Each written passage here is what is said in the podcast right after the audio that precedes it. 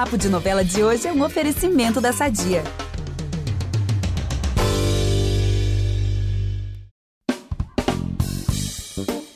Uma trama densa, cheia de mistérios e reviravoltas e que ainda faz uma reflexão sociopolítica do Brasil. Esses são alguns trunfos de O Salvador da Pátria, que já está inteiramente disponível no Globoplay para alegria de todos nós noveleiros. Escrita em 1989 por Lauro César Muniz e com direção geral de Paulo Biratã, a novela eternizou Sassá Mutema, personagem inesquecível de ninguém menos que Lima Duarte. E ó, entre as tramas misteriosas tá a do casal João e Ângela, interpretados por José Wilker e Lucinha Lins. Ele é vítima de uma armação do próprio irmão, o vilão Juca Pirama, e acaba sendo acusado de tráfico internacional de drogas. E aí a Ângela, que é super apaixonada pelo marido, fica chocada com essa história, se separa dele e se envolve com outra pessoa. E para falar sobre esse trabalho marcante, a gente tem hoje o prazer de receber aqui a Lucinha Lins. Então, bem-vinda, Lucinha. Obrigado aí por topar esse papo com a gente. Olá, é um prazer.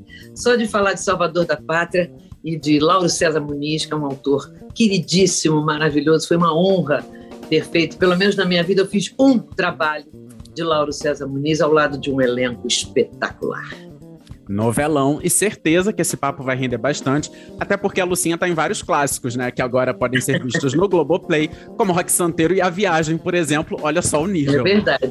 Eu sou Vitor Gilardi, apresento esse programa ao lado do Eduardo Wolff e a gente volta logo depois da vinheta. Você não é uma assassina. Eu engravidei pra te salvar. Me poupe me economize. Eu vim foi cumprir minha jura. É dieta. Eu vou mostrar a você o que acontece com quem ousa desafiar Odette Reutemann. Lucinha, eu queria começar te perguntando como tem sido esse momento para você de rever aí tantos clássicos com a sua participação disponíveis no Globoplay, sendo reprisados no Viva, conquistando aí novos públicos. Você imaginou que um dia essas novelas antigas voltariam aí a ganhar força? É, eu tive o privilégio de fazer parte de elencos de novelas que são clássicos da teledramaturgia no nosso país. Então, Rock Santeiro parava esse país. É, a viagem, eu acho que já reprisou umas cinco ou seis vezes e cada vez ela mantém a mesma audiência ou maior. E ela conquista públicos novos, pessoas que não eram nem nascidas quando passou pela primeira vez, é, voltam, a, a, assistem agora e se apaixonam. Então, é, é, é isso é um privilégio. E Salvador da Pátria, que também passou a ter um, um, uma reprise, volta e meia, e que é uma audiência espetacular. Então, isso é um privilégio na vida de um ator, de uma atriz. Eu tive muita sorte, e isso faz, na minha carreira, uma coisa fora do comum, porque eu reúno idades muito diferentes. Eu tenho fãs extremamente jovens que não acompanharam na época que as novelas estavam sendo é, é, confeccionadas, mas que com a possibilidade de assistir tanto tempo depois passam a me conhecer de uma maneira diferenciada e admirar o meu trabalho. Isso me honra demais, me acrescenta demais, me deixa muito feliz de ter feito parte desses momentos tão, tão incríveis da teledramaturgia no nosso país. Nossa, e eu, inclusive, posso falar por isso, porque assim, eu tenho visto o Rock Santeiro no Globoplay, o seu trabalho é maravilhoso. eu amo a personagem. Gente, a cena Não. tem uma cena que eu nunca vou esquecer, que é ela saindo pela cidade à noite, assim, vestida de noiva, indo casar com a estátua. Que, que, que, que maravilha. Tinha essa coisa, o rock santeiro, meu Deus, ali eu estava realmente começando. Nossa, que medo, que pânico. Agora, que sorte, né? Que sorte. Para começar, eu, eu, eu era filha de Ari Fontoura e Heloísa Mafalda. Uau. Dois grandes, já eram dois grandes atores nesse país, tá, eu fazendo papel de filha deles.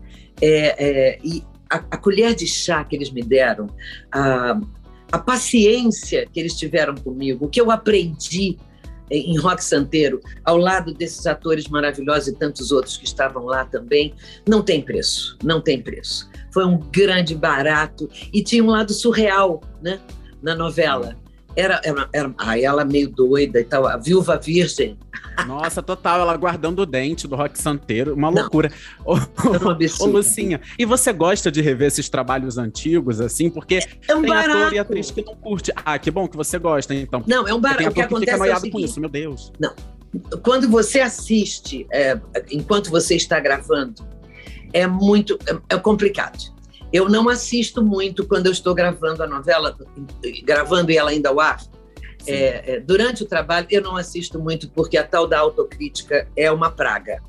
É uma praga. Você sempre vai achar, hum, perdi aquela cena. Ai, que olhar foi esse que eu dei? Ih, tô louca. Olha a cara que eu fiz. Você se critica muito. Mas quando passa um tempo e você tem a chance de rever esse trabalho, tem uma, tem uma coisa, tem uma ternura também, tem, tem uma admiração por todos que estão à sua volta, tem uma, uma compreensão maior até das suas dificuldades daquele momento. Você enxerga com outros olhos, você vê com, com saudade, você a cabeça vai longe. É, é, é um barato quando você tem a chance de rever um trabalho tantos anos depois e a sua autocrítica fica calma, fica calma. Então é muito bom de ver e matar saudade de, de colegas, de muitos que já se foram até. É, é complicado. É, eu me lembro em algumas cenas dessas reprises de eu olhar e dizer assim: meu Deus, a única que está viva aqui ainda sou eu. Aquelas pessoas todas já se foram. Como que elas já se foram? Umas tão jovens. É, é, tem, tem momentos até dolorosos de saudade e de, de incompreensão de coisas que aconteceram. Sim, e em relação a Salvador da Pátria, assim, você falando que, que curte, que é um barato rever esses trabalhos antigos e que vem todas essas memórias, qual é a lembrança mais viva que você tem, assim, desse trabalho, dessa novela? Eu vou contar uma história muito engraçada que aconteceu com Maitê, eu e Beth Faria. Nós estávamos, eu estava no camarim e a, a, estudando texto e a Maitê entrou dizendo assim, ai, que saco. Eu disse, que foi? Ah, esse negócio da gente ser loura, de olho claro, a gente é sempre a boa, a, a fada, a boazinha, não sei o que e tal. E nós começamos a falar sobre isso. A, a, essa cara de gringa, né? essa coisa fada que nós temos em comum, a Maite e eu e tal, e estávamos reclamando disso um pouco. No meio desse papo, uma voz lá do fundo do camarim faz assim: em compensação, só pelo fato de eu ser morena, eu já fiz sei lá quantas prostitutas, várias bandidas e criminosas. Não adianta. Loura ou morena, nós vamos sempre ter algum problema. Chama-se Beth Ai, Faria. meu Deus. Gente do céu, que trio, hein? Oh, meu Deus. Foi muito engraçado. Tivemos uma crise de riso, mas, mas foi. Sabe a, a, a, coisa certa, a palavra certa na hora certa? E ela com óculos assim na ponta do nariz, estava lendo o texto, ela dizia assim: só porque eu sou morena, eu já fui, já fiz sei lá quantas prostitutas, bandidas, criminosas. Não adianta reclamar. o bom é que a gente está trabalhando e estamos felizes. Esse foi um momento assim que eu jamais vou esquecer da, da situação, de como aconteceu. Coisas assim aconteciam. Os bastidores de uma novela, quando ele é bom, a gente brinca, quando a cozinha é boa, a novela funciona muito bem. Porque a energia que passa, que nós atores também passamos quando estamos felizes dentro de um trabalho, diante das nossas personagens, eu acho que o público percebe de alguma maneira. Eu tive a sorte eh, nos meus trabalhos, eu nunca tive eh, problemas, eu nunca tive uma, uma encrenca com um ator, eh, uma atriz, eu nunca presenciei é, momentos desagradáveis entre atores ou alguma briga, coisa assim. É, é, isso isso é, um, é um grande barato de um trabalho. Você fica junto seis, sete, oito meses, às vezes mais, todos os dias. Você estuda para jogar fora. É extremamente cansativo fazer novela. É muito estressante. Tem, tem, tem um momento da novela que a gente dizia e começou o efeito dominó, que é quando existe um cansaço é, mental em todos os atores, na equipe, na direção, parece que vai acontecendo assim e vai dando branco e, e as cenas não fluem, então depois essa barriga passa e, e dá tudo certo. Mas tem esse momento, tem esse momento. Você sai de um dia inteiro de gravação e você chega em casa e você estuda para o dia seguinte. E no dia seguinte, você joga fora da sua cabeça, chega em casa e estuda para o dia seguinte. É um trabalho insano fazer novela. E você tem que ser natural, você tem que fazer daquele texto alguma coisa orgânica. Você é aquela personagem, você é a Ângela, eu sou a mocinha, eu, é, eu sou a Ângela, eu sou né, a, a, a, a, Estela. Então, não tem jeito. E, e, e quando, quando o bastidor funciona, o camarim funciona, facilita demais a nossa vida. Esse privilégio eu também tive gravando essas novelas. Não, e Lucinha, você falando desse, desse processo insano, uma coisa que a gente sempre lembra aqui, quando a gente conversa com né, os nossos maravilhosos atores, é que a gente, a gente sempre lembra que a novela é gravada totalmente fora de ordem, né? A gente Sim. vê, você vem com uma emoção, depois tá noutra cena com outra emoção, que não necessariamente é, continu, é continuidade exata da que você gravou anteriormente, e assim você vai ali nessa loucura, que é lembrar da é emoção da cena, é uma, é uma loucura, é um grande quebra-cabeça, né? É legal você falar isso porque é, as pessoas não sabem. Então vamos contar. Você grava por cenário. É. Então você, digamos que naquela semana você grave do capítulo 10 ao 20, é, cozinha da casa. Todas as cenas de cozinha da casa, daqueles meia dúzia de capítulos que tem que ser gravados naquela semana, eles são gravados em sequência. Então você grava uma cena do capítulo 11, uma do 13, três do 14, duas do 16, uma do 20. Cada cena dessas tem um antes e um depois. Não nesse, ela não é só aquele pedaço Sim. que está na cozinha. Então, às vezes, você entrou naquela cozinha vindo da sala depois de um problema e você está chorando. Você saiu da sala chorando. E você entra na cozinha chorando. Só que aquela cena da sala você gravou na semana passada. é. E, Lucinha, você estava falando, né, agora há pouco sobre colegas que, que já nos deixaram, infelizmente, alguns até de forma muito muito cedo, né? E um deles é o, José Wilker, né? Você contracenou com oh. ele em, em, Salvador da Pátria e também em Rock Santeiro. E a gente queria saber que memórias você tem desse, dessa parceria aí, desse grande ator, né? Que infelizmente já Eu nos brinquei. deixou quando nós fomos pro primeiro fizemos Rock Santeiro e depois teve o Salvador da Pátria.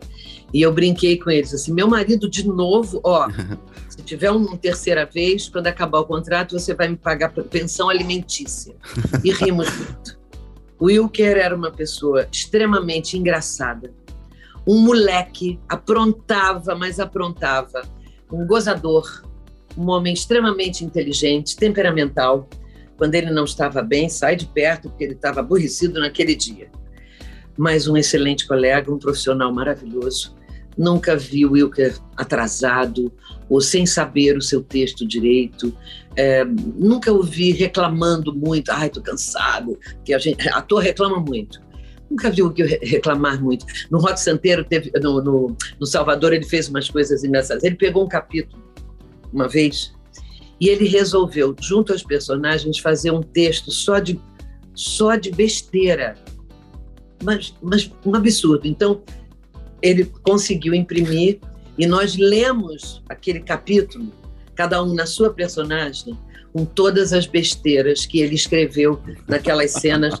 E. Não, era uma gargalhada, era, a gente ria demais, demais, demais. Ele aprontava, ele te fazia rir em cena, eu dizia, não faz isso que eu tenho riso frouxo. É, é, tinha um lado muito moleque nele.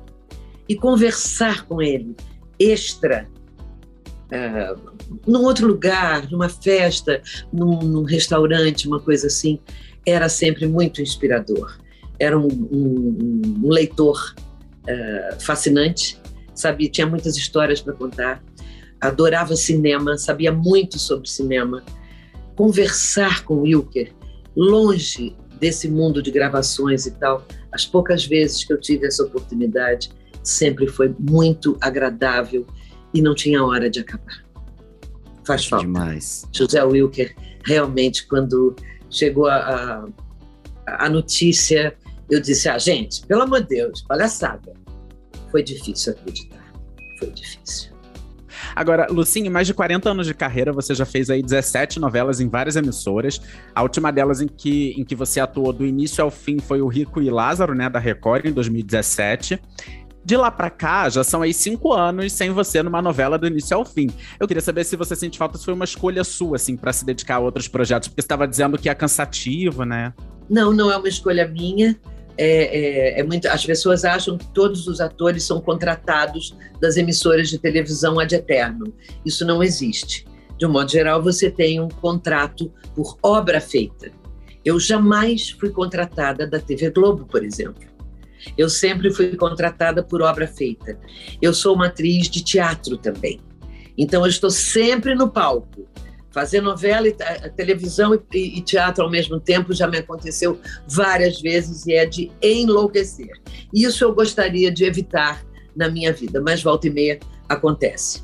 E por acaso não houve, não aconteceram convites para trabalhar em televisão de quatro, cinco anos para cá, temos uma pandemia no meio disso tudo que vai para o terceiro ano. E as emissoras de televisão estão mantendo da melhor maneira possível, diante dessa crise toda, os seus atores contratados. Muitos são contratados, mas não a grande maioria que você vê na televisão. Então, manter o seu banco de reserva trabalhando, porque existe um salário, as empresas têm que se segurar também. E o mar não está para peixe no nosso país nem no planeta. As coisas estão muito difíceis e manter salários é muito difícil, nenhuma empresa está à vontade no momento. E eu não tenho contrato com ninguém. Então, tomara que venham convites, eu estou aberta para isso e com saudades de fazer televisão e vou adorar. Daqui a pouco alguém lembra de mim e as coisas melhorando, acredito que tudo volte a acontecer e vai ser uma delícia. Lucinha, agora é o seguinte, você contou essa, esse bastidor curioso aí com a Maite Proença e a Beth Faria, falando sobre uhum. essa questão do, do estereótipo, da loura, enfim. Atualmente, em Um Lugar ao Sol, uma das tramas que mais se destacam é a da Rebeca, vivida pela Andréa Beltrão. E essa uhum. personagem fala muito sobre como o mundo é injusto com o envelhecimento das mulheres, até mesmo no campo profissional, porque quase sempre exigem rostos novos, enfim. Em 2022, você completa agora 69 anos, se eu não me engano. Isso, agora em março. Isso, Isso, então. Queria saber se você sentiu algum impacto na sua profissão por conta disso, assim, porque acho que esse é um tema que está ganhando cada vez mais força e relevância, né? Querido, a, a, lei natural das coisas, eu não posso mais ser a mocinha, né? Eu sou a senhorinha. então, os papéis, é claro, que vão mudando na sua vida de acordo com a sua aparência física e com a sua idade também. A Andréia está. Ela, bom, primeiro que eu sou tiete número um dela, fizemos a viagem juntas nossa, eu tenho Sim. lembranças lindas dela. Lembranças lindas é, um, é, é, é, uma atriz que eu admiro demais, demais, demais, é uma pessoa que eu gosto muito. Andréia está é, é, cumprindo um desafio nesse momento na televisão espetacular. Uma mulher mais velha que se apaixona por um homem mais jovem, que tem conflitos com o seu próprio pudor, com a sua idade. Eu acho tão real a personagem que ela está fazendo é, é, essa personagem é, existe na vida real, existe. E ela só está, ela é apenas uma mulher apaixonada. É, é, é só isso. Ela é uma mulher, ele é um homem e eles estão apaixonados. Basicamente é só isso. Mas o conflito de idade que isso gera é muito grande, não só na sociedade, como na própria pessoa. Eu me lembro que eu fui fazer uma personagem e o meu par romântico era bem mais jovem do que eu. E eu disse, gente, não dá, eu, eu, eu tenho idade acho para ser mãe dele. É, é constrangedor, é constrangedor. Mas aí o ator fala mais alto. E quando as coisas, a química acontece, e você tem à sua volta é, um apoio, vira apenas mais um papel, por mais difícil que ele seja. Não existe papel fácil mas existem é, desafios muito grandes. É, é, eu, eu não sei se eu respondi direito a sua pergunta, mas envelhecer também faz parte da mudança de papéis que você vai ter na sua vida. Isso não tem jeito de voltar atrás. Sim, e essa reflexão que você fez é muito importante, até trazendo a questão da Rebeca, de Um Lugar uhum. ao Sol, que acho que cada vez mais a gente precisa ver novas histórias para pessoas que estão nessa faixa de idade, porque às vezes, para você situar, é a senhorinha. E aí, às vezes, parece que só tem, sei lá, o papel de uma senhorinha, enfim, não sei. E, e esse papel é um papel, por exemplo, central na trama, que traz conflitos, que faz a gente debater e que entende que ela é uma pessoa com sentimentos, com conflitos, enfim, não é um. Ela é apenas é... uma mulher, independente da idade. Exatamente. Como, ela, ela é um ser humano é, cheio de, de sentimentos como um outro qualquer. A idade não pode ser usada contra os sentimentos de um ser humano. Não pode. Não pode ser usado indevidamente. Porque eu sou mulher desde o dia que eu nasci. Me comportei como mulher desde o dia que eu nasci. É, eu estou envelhecendo como mulher. Os meus sentimentos de mulher, eles vão se modificar no, diante do aprendizado da minha vida, mas eles não, não vão morrer antes que eu morra. E é isso que as pessoas às vezes não percebem e machucam um ser humano por causa da sua idade. Não se esqueçam que somos todos iguais, independente da idade, diante de, dos nossos sentimentos, das nossas sensações, o nosso olhar, os nossos olhos veem as mesmas coisas. Eu estou falando com você e aqui do lado direito tem uma orquídea roxa. Se você estivesse aqui, você estaria vendo a orquídea exatamente igual a mim. Então não digam que eu sou diferente, que eu vou ficar chateada. Só porque eu estou mais velhinha, mais gordinha, agora eu pinto os meus cabelos brancos. E aí? A respeito é bom e eu gosto, tá? Que reflexão importante, fundamental. Vamos aproveitar que estamos falando de família tudo e falar do nosso patrocinador? Há 80 anos, a Sadia leva qualidade, sabor e praticidade para a mesa dos brasileiros. Sabia que o presunto mais vendido do Brasil é da Sadia? Assim como os outros produtos da marca, ele é muito gostoso e combina com vários momentos do nosso dia, do omelete no café da manhã até a saladinha no almoço. Seja qual for o dia, seu dia pede Sadia.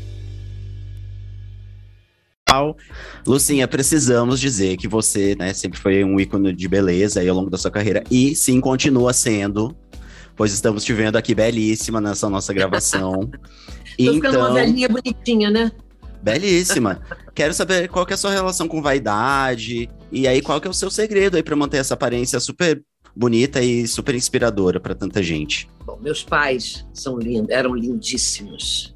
Minha família é muito bonita. Ser bonita é, é, foi alguma coisa, a palavra você é bonita, você é linda e tal, isso nunca aconteceu durante a minha infância. Quando eu entrei na adolescência e comecei a, a botar as manguinhas de fora, namorar e tal, começou a ser comum dizer assim: nossa, como você é linda, nossa, como você. Ai, ela é muito bonita, a Lúcia é muito bonita. Isso encheu o meu saco. As pessoas chegavam perto de mim e diziam: nossa, como você é linda. Eu achava isso muito chato, muito, é, muito desnecessário, bobagem. Um dia, já casada, mãe de filho, é, eu olhei no espelho e disse: Puxa, eu sou bonita, acho que eu sou realmente uma mulher bonita. Então tá. E assim ficou. Vaidades? Eu gosto de um bom creme, sou preguiçosa para ginástica, me alimento bem. Eu sou filha de, de, gringo, né? Então, legume, verdura, fruta sempre fez parte da minha alimentação, muita água. Fiz esporte a minha vida inteira, de alguns anos para cá não tenho a menor paciência, nem para andar na praia. Fiquei mais preguiçosa. Com a pandemia, então, ah, tem que voltar ativa. Já passei pela menopausa, que é um desastre na vida de uma mulher, é muito chato, é muito complicado. Um dia você acorda e diz: O que aconteceu com a pele do meu braço? As coisas vão se modificando. E acho que eu tenho uma energia boa, sou uma pessoa feliz, amada, sei amar, eu amo muito, sou apaixonada pela vida, eu acho que isso traz uma beleza para qualquer ser humano. Uh, da vida, eu quero a vida. E ser feliz não é fácil, é, mas é possível. E a gente está aqui para isso. Deus não deu esse planeta lindo, esse céu azul, esse sol, essas montanhas, esse mar, para a gente ser infeliz. A gente precisa estar sempre é, alimentando a nossa felicidade de alguma maneira. Talvez isso me ajude a me manter uma pessoa mais. Vou ficar uma velhinha bonitinha. É demais. Lucinha, você tá em cartaz. Enfim, a gente tá nesse momento também de pandemia, então só para confirmar, você tá em cartaz aqui no Rio, né, com a peça As Meninas Velhas, é isso? Isso. As Meninas Velhas, uma peça de Cláudio Tovar, dirigida por Tadeu Aguiar. Eu estou ao lado de Bárbara Bruno, Nádia Nardini e Sônia de Paula. Estamos no momento no Teatro dos Quatro, estreamos no final do ano passado e estamos mantendo o espetáculo em cartaz. Tem sido emocionante voltar ao palco Uh, existe, existe todo um protocolo de segurança para que as pessoas possam ir ao teatro nos ver, todo mundo de máscara, tem que ter vacinação. Pelo amor de Deus, vacina sim, vacinem-se. Quem ainda pensa no, no caso, não perde mais tempo, se vacine, por favor. Vamos erradicar essa doença daqui a alguns anos e vamos tomar vacina para o resto da vida para que ela não volte. E o espetáculo Meninas Velhas é uma delícia. Quatro mulheres amigas da vida que se encontram, além de uma na casa da outra, numa praça, quase todos os dias. Elas tratam do hoje, elas envelhecem falando do hoje e planos para o futuro sempre. É um barato, é linda, é emocionante, fala de vida, fala de morte, fala de amor, fala de alegria, fala de amizade, de lealdade. É muito engraçado, muito, muito engraçado e é impossível não se emocionar. Não percam as meninas velhas. É muito legal. Gente, demais. Eu já tô comprando meu ingresso agora, porque deve Acho ser. Acho bom. E voltar ao teatro também, né? Depois de tanto tempo. Nossa! Nossa, deve Olha, estar sendo super especial. Prestigiem os artistas, pelo amor de Deus. É, é isso. Porque a, a, a classe artística, claro que o país inteiro, o sofrimento de todos nós é muito grande mas a classe artística foi realmente muito é. atingida é. na pandemia. Quando eu falo classe artística, não vejam atores e atrizes, vejam a bilheteira, vejam a faxineira do teatro, vejam o diretor de palco, o iluminador, o técnico de som, o contra-regra. As pessoas que vivem de arte nesse país. Vejam os atores de circo, não, é, não são apenas os atores que ficaram desesperados sem trabalhar. Foi toda, toda um, os câmeras, foi, foi todo mundo, tudo que mexe com arte parou. São as pessoas que cuidam dos museus. A arte desse país ficou, que já é tão maltratada, tão maltratada, ela ficou completamente desligada no planeta, que foi muito triste muito, muito triste. E ao mesmo tempo, todos nós em casa assistíamos pela televisão, pelo computador, pelos nossos celulares, os artistas do mundo inteiro ajudando a acalmar nossos corações durante a pandemia e fazer o tempo passar com a sua arte. É. Diretores maravilhosos, Sim. Com a luz perfeita, com o som perfeito, com todos os técnicos e atores e atrizes que faziam parte daquele, daquilo que você estava assistindo. E agora os atores e toda toda a classe artística que envolve tanta gente está voltando a respirar. Então venha nos prestigiar, vá ao teatro, vá ao cinema, vá aos museus, vá às exposições. Todos nós merecemos que a arte volte a existir de maneira muito forte nesse país. Isso só depende de nós. Sim, é isso aí. E a, é importante... a arte que ajudou a gente a tanto a sobreviver né, durante a pandemia, agora é hora da gente mental, retribuir né? também. É isso. Não, Sim. e é importante dizer que todas as vezes que eu fui, é, nas vezes que eu fui a cinema, nessa retomada, enfim, teatro ainda não tive oportunidade de ir. Mas, gente, os protocolos são cumpridos sim. É impossível. Não dá para entrar é sem apresentar a carteira é de vacinação, não usar a máscara, manter o distanciamento. É muito real. Então, assim, se hoje em dia, graças a Deus e a ciência, a gente tem vacina, a gente vai lá, toma vacina. E também pra gente uhum. poder ir retomando, né, a vida aos poucos, assim, sempre tomando todos os cuidados.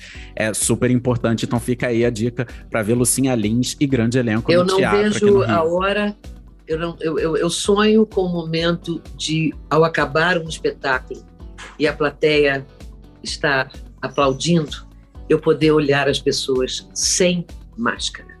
É muito louco você estar num palco e tem uma plateia te aplaudindo absolutamente de máscara, mas ela está ali. É presencial, é emocionante. É, eu, eu sou capaz de chorar falando disso, de, de alegria, de prazer, de emoção. O dia que eu estiver no palco e as pessoas estiverem sem máscara, eu, eu não sei, eu acho que eu vou desmaiar de alegria. Mas a presença no, no, no teatro tem sido emocionante. As pessoas estão felizes voltando ao teatro, porque as pessoas estão voltando a se encontrar é através isso da arte. E a gente se mantém aqui sereno e vigilante, como diz Renata uhum. Vasconcelos, maravilhosa do Jornal Nacional. É isso aí. Que a gente vai passar por essa também. Ô, Lucinha, além do teatro, onde mais seus fãs podem te encontrar em breve? Eu fiquei sabendo aí que vem uma série por aí, queria saber se essa notícia é real oficial. Como é isso? Ah, bom, eu fiz parte de, um, de, um, de uma primeira etapa de um, de um trabalho para a Amazon que se chama A Sentença nós filmamos ano passado no Uruguai, eu fiz 17 testes em 35 dias para poder trabalhar. Foi maravilhoso, maravilhoso, mas ainda não está no ar.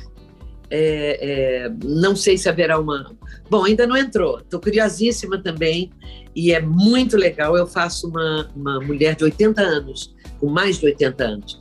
Trabalho de maquiagem e tudo foi sensacional. Se eu ficar uma velha, velha como aquela, eu acho que eu vou gostar de mim velhinha. e eu não ah. sei quando é que vai passar, é pela Amazon. Ah, fica é... aí, fica aí então nossa expectativa, né? Para que lance uhum, logo, Com certeza. pra gente poder ver mais esse trabalho. E no streaming, né? Que ganhou super força aí durante a pandemia, é. enfim, mais uma, uma faceta, mais um trabalho aí de Lucinha Lins vindo. É. Agora, Lucinha, para fechar, essa nossa última pergunta a gente faz para todos os convidados que passam por aqui. Afinal, nosso podcast valoriza muito a novela brasileira, a gente acredita na supremacia da novela. Obrigada. Então lá vai, ó qual novela mais te marcou enquanto telespectadora e que você gostaria de rever, ou então você, se, você sempre revê quando passa, enfim? Aí você vai me levar lá para quando eu era criança. Ah, mas é isso mesmo, é essa viagem que a gente quer propor. Aí a coisa, aí a coisa pega. Eu acho que a primeira novela, telenovela em preto e branco, que me marcou e que eu assisti, meus pais deixaram eu assistir, chama-se O Direito de Nascer. Era um baita Olha. de um dramalhão o Direito de Nascer, que era um dramalhão barra pesadíssima e tal. Eu chorava. tinha, tinha o lado mal da coisa, tinha o lado bom. Claro que tinha coisas que eu não entendia, mas os meus pais deixaram eu assistir. Essa, para mim, é inesquecível inesquecível. O direito de nascer. Não, e o direito de nascer é um marco na teledramaturgia, porque ela, ela é, na verdade, uma obra cubana que foi radionovela várias vezes aqui no tá. Brasil. Quando veio a TV foi, virou telenovela e foi o, o, primeiro grande boom, assim, de sucesso, né, de, de, é. telenovela no país. Então, nossa, que bacana ter acompanhado e ter curtido tanto, né, a, a novela. Acho que foi ali que eu disse, gente, acho que eu, acho que eu vou gostar de fazer isso aí. Que bom, então fica aqui a nossa gratidão ao direito de nascer, então, que foi oh, ali, então, que plantou a sementinha em Lucinha Lins. Olha, Lucinha, foi um eu prazer. Acho que sim. Um prazer Eu que digo isso. conversar contigo. Muito obrigado por topar Olha, nosso convite, viu? É um luxo, é um luxo estar falando. É, é, é muito bonito você ter tantos anos de carreira e poder olhar para trás e dizer: caramba, eu participei disso, eu fiz parte daquilo, eu estava junto com aquela pessoa, eu conheço Fulano, eu, eu, eu, eu sentei na mesma mesa que Beltrano. É, é muito bom olhar para trás e dizer: que privilégio ter feito parte de momentos tão importantes da teledramaturgia desse país. Isso me fez crescer, eu aprendo todos os dias alguma coisa como atriz que sou, e o que eu aprendi fazendo parte desses trabalhos, que eu uso e vou usar para o resto da minha vida, não tem não tem preço. Me enche de orgulho, me honra ter feito parte desses trabalhos, estar ao lado de tanta gente que eu já admirava e gente que virou meu amigo. Ai, que, que privilégio. Que venham outras. Eu estarei sempre disposta, sempre aberta Eu adoro a teledramaturgia do nosso país. É isso, e a gente tem a sorte de conferir aí tanto trabalho marcante seu no Globoplay. Inclusive, gente, reforçar aqui o convite: O Salvador da Pátria já está inteiramente disponível no Globoplay. Rock Santeiro yes. também, A Viagem. E, gente, é só novelão pra gente ficar ligado no trabalho da Lucinha Lins. Lucinha, obrigado, Oba. volte sempre, viu? Um beijo. Obrigado, Lucinha. Beijos no coração, obrigada pelo carinho. Mua, mua, mua. Gente, que delícia de papo com a Lucinha Lins. Eu já vou correr aqui para logar no Globoplay e começar a assistir O Salvador da Pátria. Apesar que que missão, né? Porque eu ainda tô na missão de, de rock santeiro. Mas vamos lá, que aos pouquinhos a gente dá conta de tudo. Mas por enquanto, o podcast Novela das Nove fica por aqui. Para ouvir os nossos programas, você pode usar o Globoplay ou entrar no G-Show. Nos aplicativos de streaming, é só procurar por Novela das Nove que você encontra todos os nossos episódios. Além disso, dependendo aí da plataforma que você usa, não deixa de seguir a gente no Spotify ou na Amazon, de assinar é, nosso conteúdo no Apple Podcasts, de se inscrever no Google Podcasts ou no Castbox e também de favoritar na Deezer, porque assim você recebe uma notificação sempre que um novo episódio estiver disponível. Eu sou o Vitor Gilardi, apresento esse programa ao lado do Eduardo Wolff. A gente também produz e assina o conteúdo desse podcast, que tem a edição do Tiago Jacobs. Então é isso, gente. Até a próxima. Beijos e vamos de maratona de O Salvador da Pátria. É isso aí, vamos nessa.